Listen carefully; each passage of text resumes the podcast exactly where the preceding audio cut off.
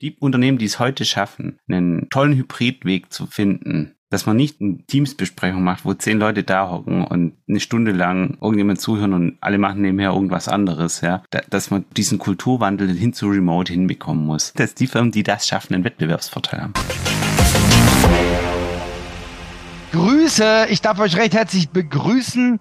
Ich kann gar nicht sagen, dass es jetzt heute eine Digital Breakfast Podcast Folge ist, weil das stimmt nicht sondern wir haben heute mal wieder was total abgedrehtes vor mit dem Achim Meisenbacher, weil es ist tatsächlich jetzt eine Folge, die veröffentlicht wird bei Digital Breakfast und auch bei Achims Podcast.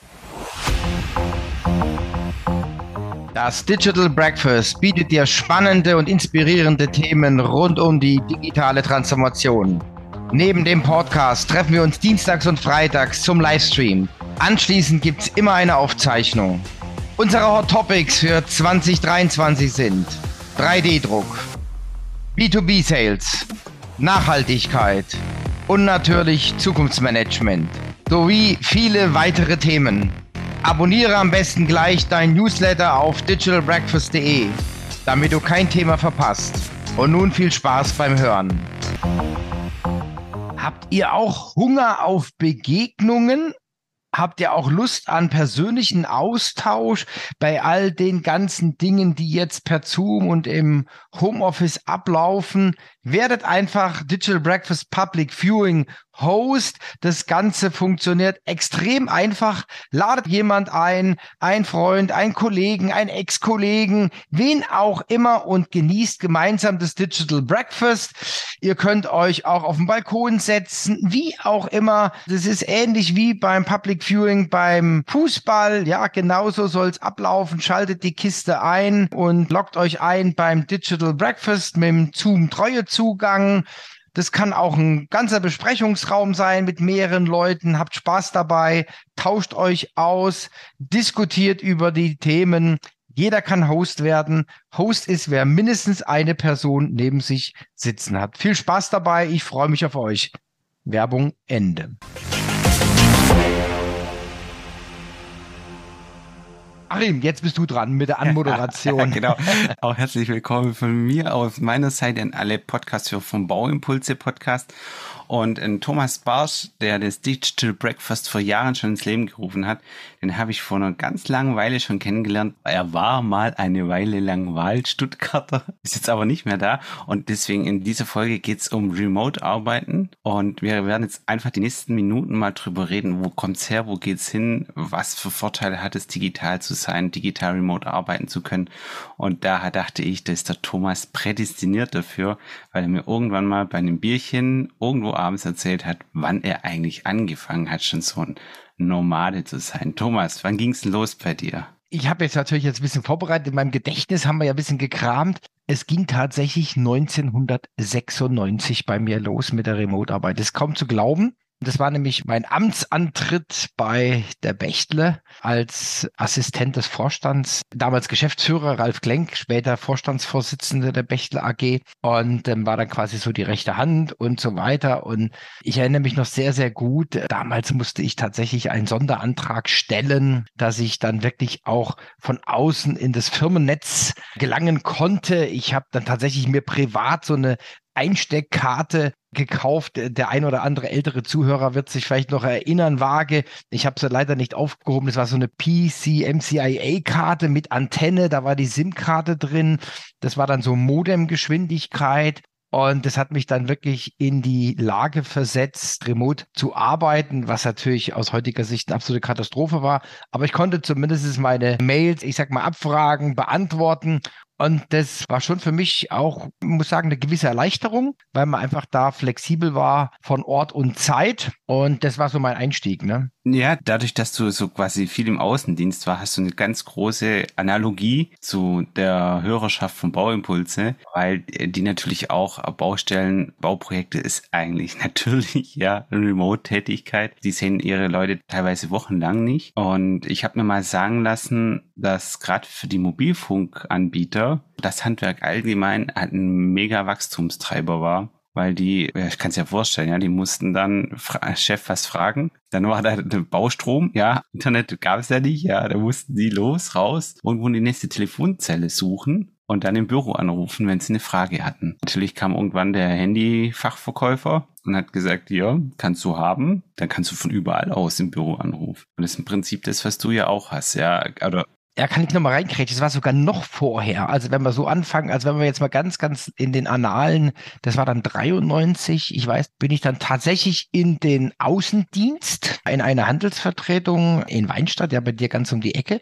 Also bin ich dann wirklich in den Außendienst, habe dann Firmenwagen gekriegt und das erste, was tatsächlich mein Chef mir in die Hand gedrückt hat, war ein Handy der war auch schon, keine Ahnung, 20, 30 Jahre Außendiensterfahrung und er genau diese Situation, die du hattest, er musste dann immer nach zur Telefonzelle, wenn er zu spät kommt zum Termin oder wenn er was, eine Rücksprache hatte, beim, manchmal konnte er dann beim Kunde telefonieren und so weiter.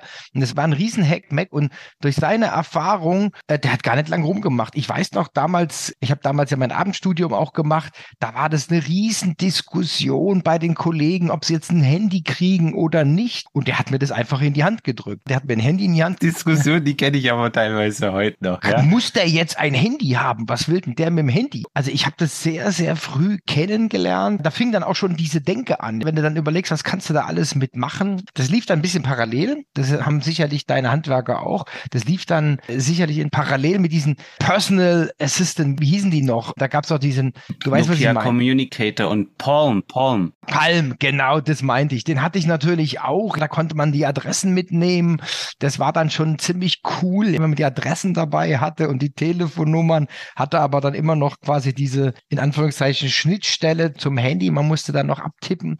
Das waren so bei mir die Anfänge und was halt auch dann bei mir auch einen, einen ganz großen Prozess ausgelöst, zu sagen, okay, wie komme ich denn jetzt dann auch von dem vielen Papier weg? Wie muss ich mich organisieren? Wie muss auch also jetzt nicht nur eine One-Man-Show aussehen, sondern wie muss jetzt auch ein Team aussehen, wenn du remote arbeiten willst und nicht immer alle naslang angerufen werden möchtest. Thomas, wo liegt denn die und die Liste? Oder wo liegt denn das? Wo liegt denn das? Also das hat ja schon noch große Konsequenzen, wenn man jetzt, wie gesagt, in einem Team ist, in einem Unternehmen. Da musst du dann einfach auch dahingehend ausrichten. Ja, sonst hast du immer wieder diese, in Anführungszeichen, sag jetzt einfach mal Medienbrüche. Du hast immer wieder diese unterbrochenen Prozesse, die nicht sauber durchlaufen. Ja, am einfachsten ist es, glaube ich, wenn man das Zurufkonzept, das du gerade ja genannt hast, einfach da glaube ich, in den Mittelpunkt stellt fürs Problem, weil du dann einfach, dadurch, dass du jetzt ja per Telefon erreichbar bist, ja, und auch digital mitarbeiten kannst, schlittern, glaube ich, viele einfach da rein, dass sie so weiterarbeiten wie vorher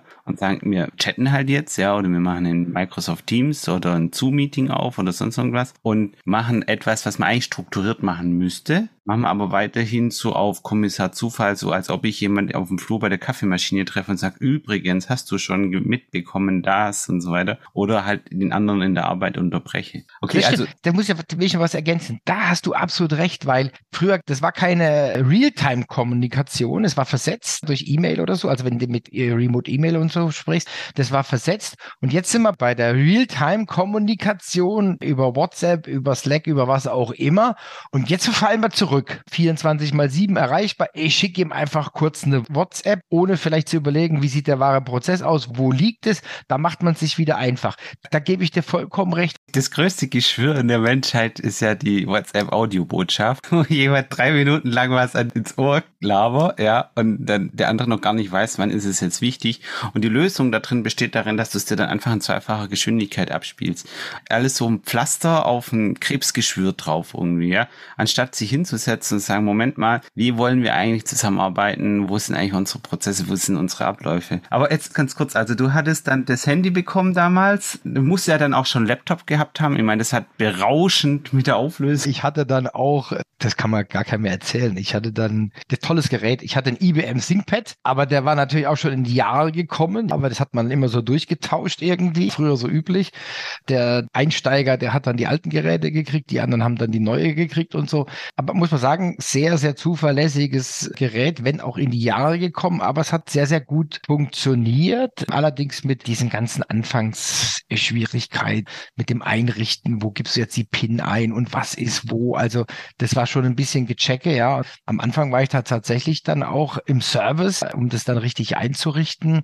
Da mussten auch Zertifikate hinterlegt werden von Lotus Notes damals noch, dass also nicht jeder reinkommt und so weiter. Ja, da waren schon sehr, sehr hohe Sicherheitsanforderungen. Ja, machen wir mal fast forward, weil heutzutage sind wir in einer komplett anderen Welt an sich. Ich meine, die ganzen Entwicklungen mit Flatrate im Handyvertrag und LTE und Geschwindigkeit und den Computer in der Hosentasche und du hast vorher schon gemeint, kurz, ja, in dieser 24-7, wir sind jederzeit erreichbar und jeder kann eigentlich senden, wann er gerade will, muss sich keine großartigen Gedanken über die Empfänger machen. So diese böse E-Mails, CC, weiß, Loops, wo du nachher so extrem viel Datenbank in Backups hast, weil jeder denkt, er muss jedem immer an allen E-Mails mit beteiligen. Und das ist ja alles auf uns zugekommen. Und heute stehen wir, glaube ich, in der Welt. Ich meine, Corona hat es uns ein Stück weit gezeigt. Ich glaube, ich postuliere jetzt mal eine Aussage.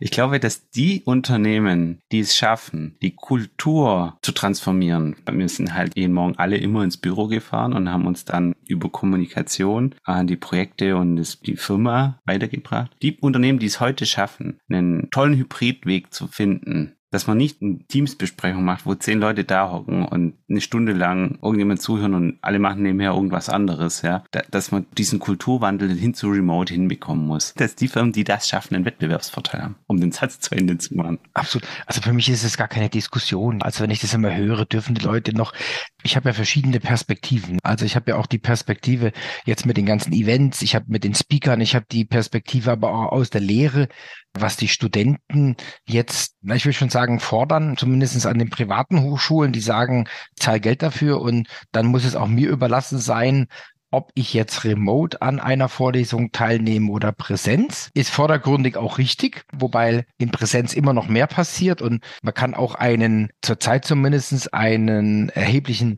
Leistungsverlust, Leistungsabfall erkennen. Aber das ist, glaube ich, eine Sache, das muss man lösen. Für mich gibt es dann auch kein Ja oder Nein, sondern. Ganz kurz zu die Einordnung von meinen Hörern. Also du bist Dozent Ach genau, sorry, ja. Ich bin Dozent an mehreren Hochschulen, gerade für digitale Themen.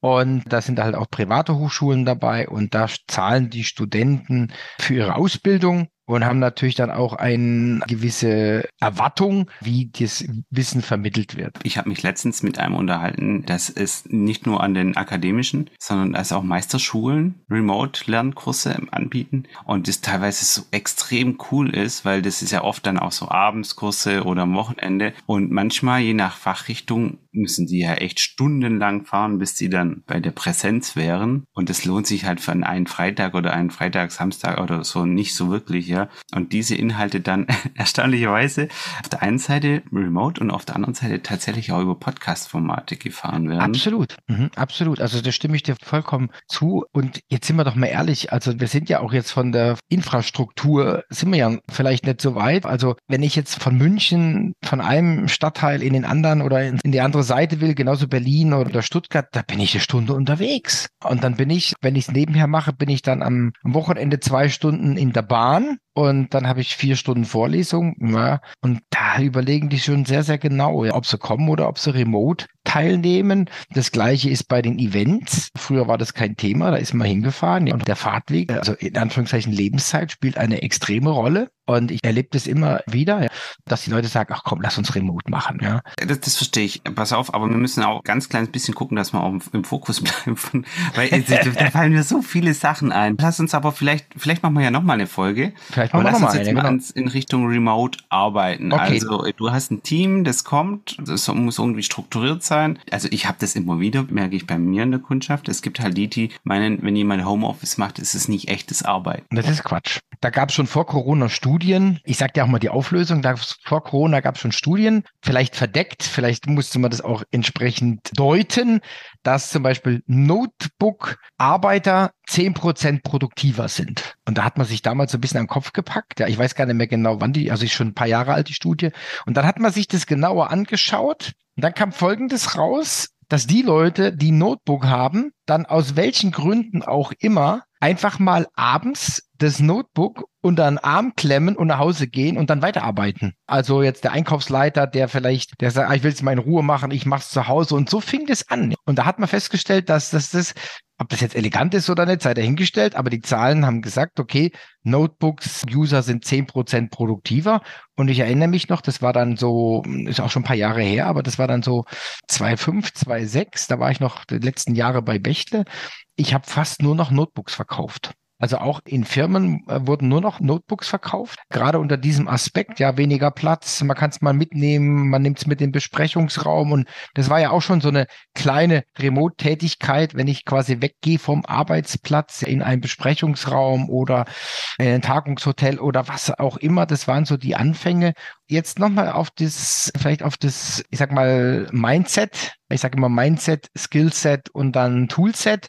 Vom Mindset her habe ich dann, als ich die Pionierfabrik gegründet habe, 2012 sind wir an den Start gegangen und haben gesagt, ich will nur noch die Möglichkeit haben, remote zu arbeiten. Okay, du für dich in deinem Team? In meinem, in meinem Team, in meiner Firma, in der Pionierfabrik, haben wir damals entschieden, wir wollen eine Remote Company aufbauen weil ich auch gesehen habe, dass der Arbeitsmarkt sich verändert. Ich habe gesagt, okay, mir ist es egal, wo die Leute sitzen, wenn sie mit uns zusammenarbeiten. Und das haben wir auch schon vorher schon relativ gut praktiziert. Da hatten wir damals, hatten wir dann wirklich noch bei der Company davor, hatten wir wirklich noch einen Server mit Backup und so weiter und Buchhaltung. Und dann haben wir wirklich quasi in the Cloud Dateiablage, in the Cloud Buchhaltungssoftware, dann die üblichen Bekannten. Office 365 hieß damals noch anders, aber alles in die Cloud verlagert und wir haben quasi hier bei uns kein Server. Mhm, okay.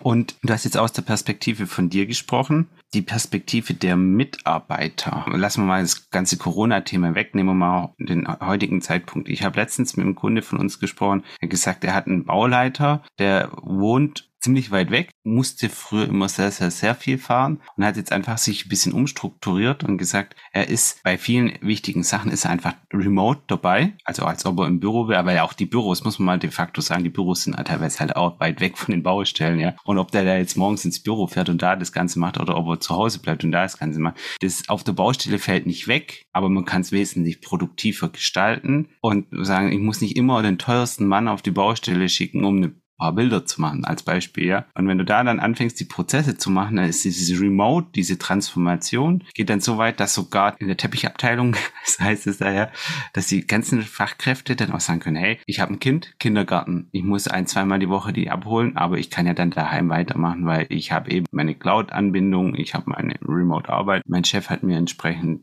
Technik heutzutage, was früher ja oft dieses Notebook war, ist dann heute einfach nur noch ein Tablet. Und bei Baustellen oder bei vielen meines Klientels geht schon so weit, dass da gar keine Laptops und so weiter mehr benutzt wird, sondern dass im Prinzip Mobile First der Ansatz ist. Da brauchst du keinen, eigentlich kein Laptop mehr, ja. Und Handy-Akku ist immer voll. Ja, klar. Wenn ich mich jetzt in die, in die Lage versetze, die müssen ja vielleicht auch mal irgendwie eine Baustelle abnehmen, Unterschrift oder so, geht auch auf dem Handy, aber da wäre vielleicht ein, ein Tablet, wäre mir da ein bisschen angenehmer, muss ich sagen. Also einfach wegen der Fläche und DIN A4, dann was früher Papier war, sieht man eins zu eins auf dem Tablet. Also das ist dann auch wieder für den Enduser natürlich. Es ist auf jeden Fall, das will ich gar nicht in Abrede stellen, ist auf jeden Fall cool. Aber weißt du, das Tablet liegt dann irgendwo und das Handy ist in der Hosentasche. Das ist absolut, ja, ist ein Argument, absolut.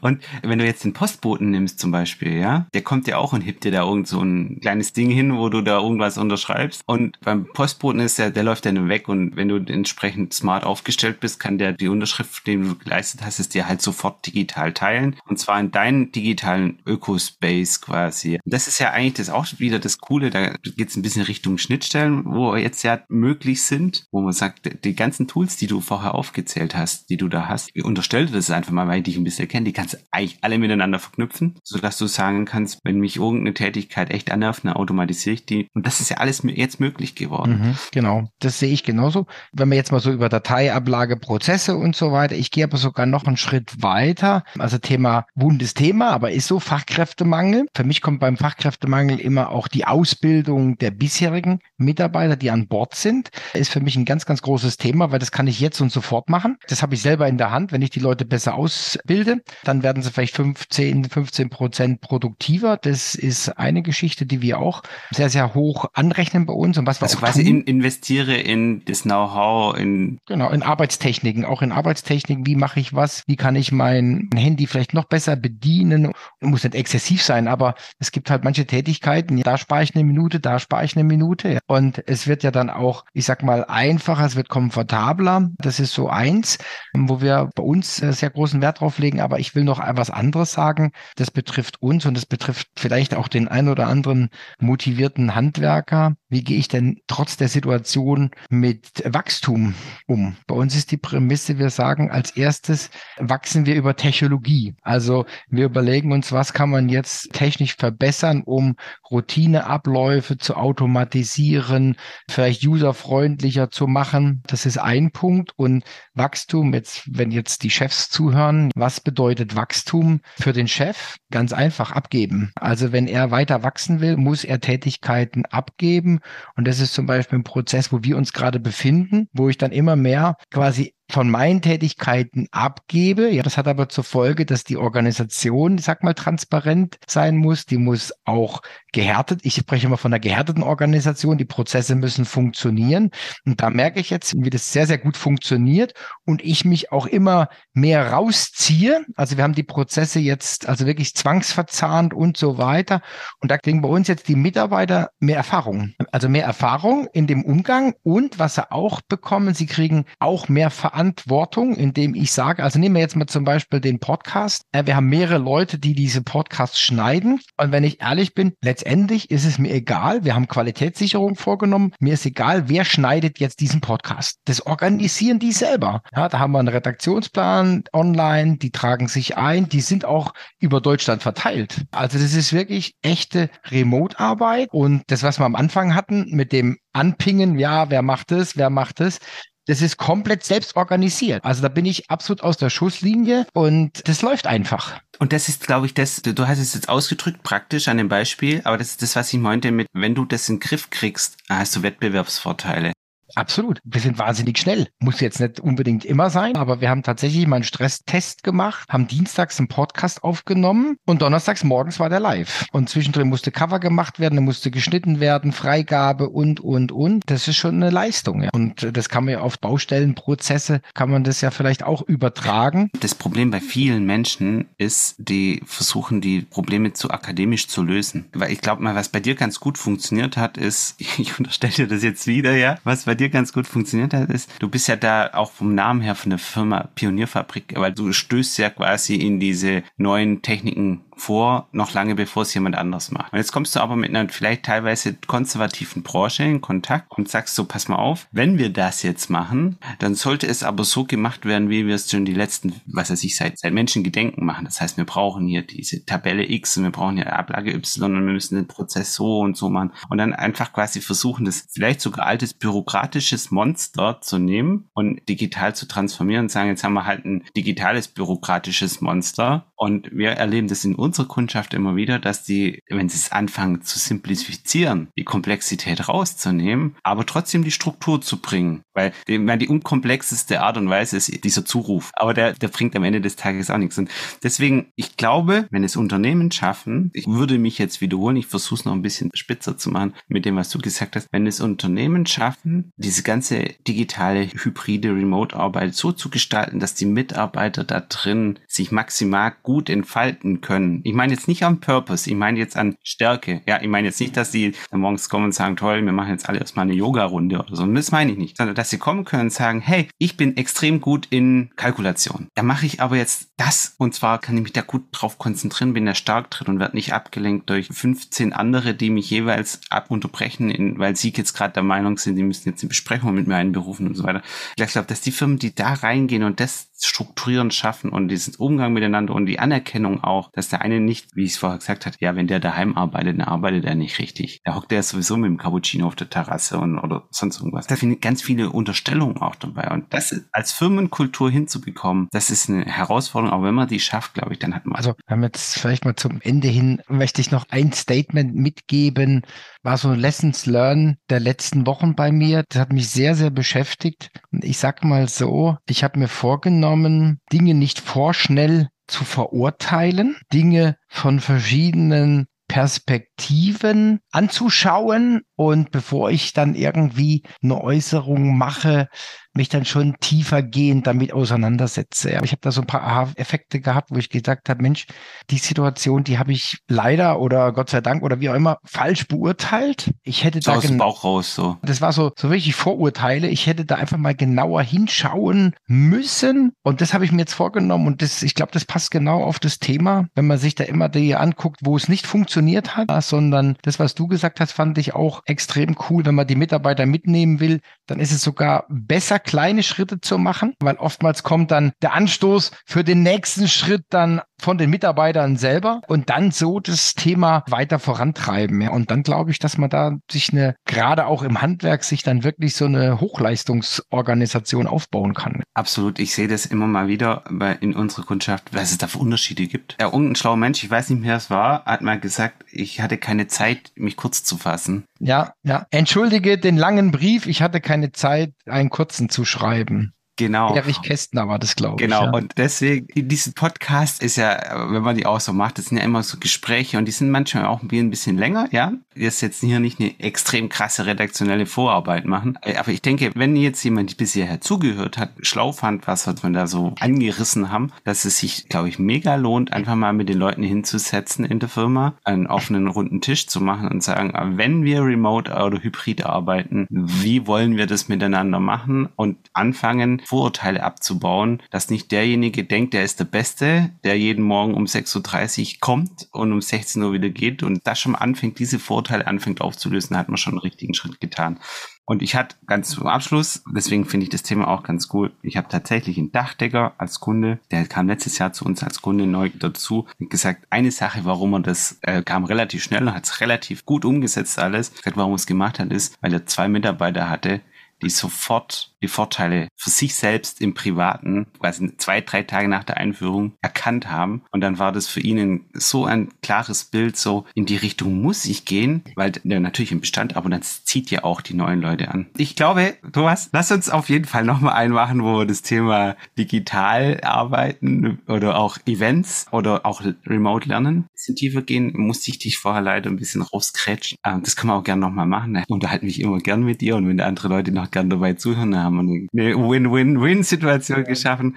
Ansonsten, ich würde gern meinen Zuhörern noch eins mitgeben, nämlich dein Format des Digital Breakfast. Das kannst du vielleicht zwei, drei Sätze noch dazu sagen, was es ist, was einen da erwartet. Also wir sprechen ja da immer von der Wissensdusche, dienstags und freitags. Wir haben über 50 verschiedene Themenkategorien, wo wir berichten, alles im Zusammenhang mit der Digitalisierung. Also es geht von B2B Sales über Zukunftsmanagement, Business Development, Account-Based Marketing, also viele, viele Themen. 3D-Druck werden wir machen. Also wir haben viele, viele verschiedene Themen und glaube ich, ein ganz, ganz gutes Programm. Einfach mal auf der Webseite schauen. Wir haben dieses Jahr schon 80 Termine quasi in petto, wo immer wieder was geschieht. Es geht immer eine Stunde kann dann auch an der Diskussion teilnehmen, kann mich auch aktiv beteiligen, kann sich austauschen. Also ist kostenlos, ist quasi so ein im Zeiten der Kürzungen der Weiterbildungsbudgets, glaube ich, auch ganz spannend, sich da einfach mal so Impulse zu holen. Und das Ganze wird dann auch natürlich begleitet von Social Media Aktivitäten